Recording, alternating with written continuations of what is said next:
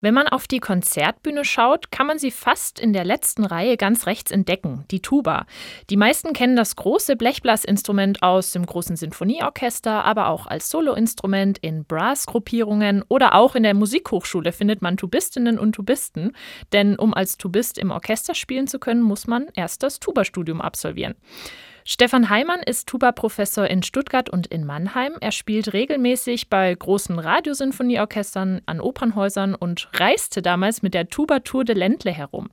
Er ist auch Mitglied im Mannheim Brass Quintett und bei der City Brass Stuttgart.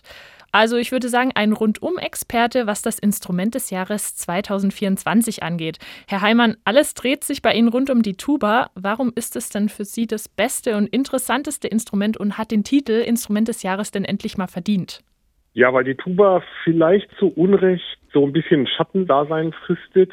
Die Tuba ist ja das jüngste aller Blechblasinstrument, 1835 von einem Berliner Moritz und Wiebrecht zum Patent angemeldet. Ist also noch relativ jung und ist halt ein Bassinstrument und ein Bassinstrument ist jetzt anders als eine Geige oder Klarinette oder Trompete. Vielleicht nicht auf den ersten Blick so wahnsinnig auffällig, aber die Tuba ist doch sehr facetten- und farbenreich. Und ihr sind eigentlich auch mittlerweile viele Kompositionen gewidmet, auch Solowerke sodass die Tuba sich da, glaube ich, jetzt im Jahr 24 gut präsentieren kann. Es gibt ja schon ein paar Klischees rund um die Tuba. Wie ist denn das Standing? Was würden Sie sagen? Ist die Tuba beliebt? Ist sie eher noch viel zu unbekannt, muss noch entdeckt werden? Ist es ein Männerinstrument? Ich habe jetzt einfach mal ein paar Klischees reingeworfen. Was sagen Sie?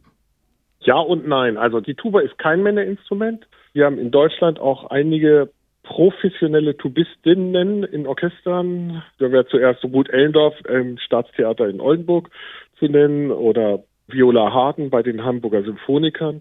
Aber auch in der Ausbildung sehe ich immer mehr Tubistinnen an den Hochschulen, ich glaube, das dauert noch ein paar Jahre, bis die neuen Studentinnen von den Hochschulen dann an die Opernhäuser oder Konzerthäuser kommen.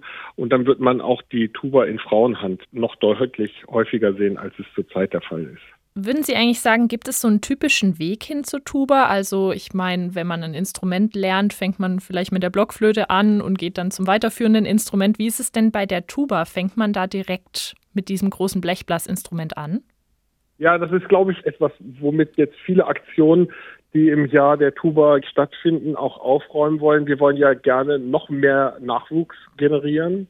Und als ich Tuba erlernt habe vor 40 Jahren, gab es noch keine Schülerinstrumente, so wie man das bei Geigen mittlerweile kennt oder auch bei Posaune oder so, bei allen unterhandlicheren Instrumenten gibt es dann ja bauoptimierte Instrumente für Jugendliche oder für Kinder. Und das gibt es mittlerweile bei der Tuba halt auch. Tuba hat ja den großen Vorteil, es besteht ja aus Blech, das gewickelt wird. Und wenn ich das Instrument einfach einmal mehr wickle, also einmal mehr eine Schleife ziehe, dann wird das ganze Instrument dann noch kompakter. Und damit wird es dann natürlich für Kinder dann auch deutlich handlicher. Und da wollen ganz viele Aktionen äh, glaube ich, jetzt darauf hinweisen, dass äh, die Instrumentenhersteller sich auch um diese Probleme bewusst sind und da mittlerweile Instrumente für Kinder und Jugendliche entwickelt haben, die es den Kindern und Jugendlichen doch leichter möglich macht, den Einstieg in die Tuba-Welt zu finden. Bei den Studierenden ist es jetzt so, die brauchen jetzt keine handlichere Tuba, nehme ich an. Was für ein Ziel haben denn die Studierenden? Also wollen die meisten Tubisten im Orchester werden oder auch als Solisten an den Start gehen? Ist eher so Blech, Blas, Kammermusik? Wie ist denn da so die Bandbreite? Kann man bei den Studierenden am Anfang des Studiums noch gar nicht so sagen, weil sie natürlich ihr wahres Potenzial erst im Laufe des Studiums voll ausschöpfen, beziehungsweise diese dann auch natürlich Vorlieben entwickeln. Ich habe einige Studierende, die auch zum Beispiel viel Musik arrangieren oder gerne in den pädagogischen Bereich gehen möchten. Wir haben in Baden-Württemberg und in Bayern nicht nur ein Problem mit Tuba-Lehrern, dass es genug Tuba-Lehrer gibt, sondern auch Blasorchester oder Musikvereinsdirigenten äh, gibt es auch relativ wenig. So gibt es die Möglichkeit für Studierende, das wäre jetzt so eine Spezialität, die auch in Mannheim vor allen Dingen möglich ist, weil wir da so ein Dirigierzentrum haben, sich einen Zweigbereich aufzubauen und dann unter Umständen später nicht nur als Tuba oder Posaunenlehrer aktiv zu sein, sondern auch Blasorchester zu dirigieren. Das ist ein sehr gutes Standbein, was auch gut bezahlt ist. Da gibt es auch immer mehr Studienanfänger, die da direkt nachfragen. Dann gibt es ja jetzt, dadurch, dass in die Bundeswehr mehr investiert wird, werden auch die Musikchors wieder aufgewertet und erweitert. Da werden auch sehr viele Tubisten gebraucht bei der Bundeswehr. Da war ich jetzt gerade beim Ausbildungsmusikchor in Hilden für einen Kurs eingeladen und die suchen also auch gerne Quereinsteiger-Tubisten, die an zivilen Hochschulen studiert haben und einen Abschluss haben. Zusätzlich gibt es ja mittlerweile freie Musikensembles, die ja mit Bläsern arbeiten, also sprich Labras Banda oder Moop Mama. Also das sind ja so Brass-Techno-Bands.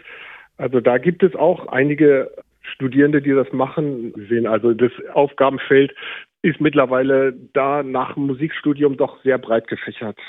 Zum Schluss würde ich Sie gerne noch fragen, nochmal um auf das Tuba-Jahr zurückzukommen. Was steht denn bei Ihnen auf der Agenda? Also Events, Veranstaltungen, wo sind Sie mit dabei 2024? Für mich ist ja, seitdem ich 14 äh, bin, ist jedes Jahr Jahr der Tuba. Deswegen ist jetzt 2024 für mich gar nicht so explizit anders.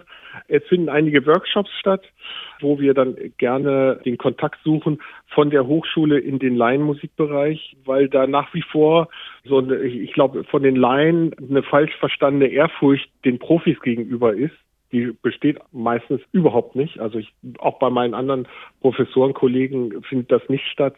Jetzt im Februar ist mit der Blasmusikakademie in Ploching ein Tuba-Kurs wird da stattfinden. Am 2., 3., 4. Februar. Da sind auch noch ein paar Plätze frei. Dann werde ich außerdem mit einem ehemaligen Studienkollegen und einem zurzeit Studenten von mir ein Quartett aufführen am Schleswig-Holsteinischen Theater in Flensburg für Tuba-Quartett und Symphonieorchester. Das wird im Juni 24 sein. Und im November 24 soll auch mit dem Jugend-Blasorchester Baden-Württemberg dieses gleiche Werk nochmals aufgeführt werden. Stefan Heimann, Tuba-Professor in Stuttgart und in Mannheim, vielen Dank für das Gespräch. Vielen Dank.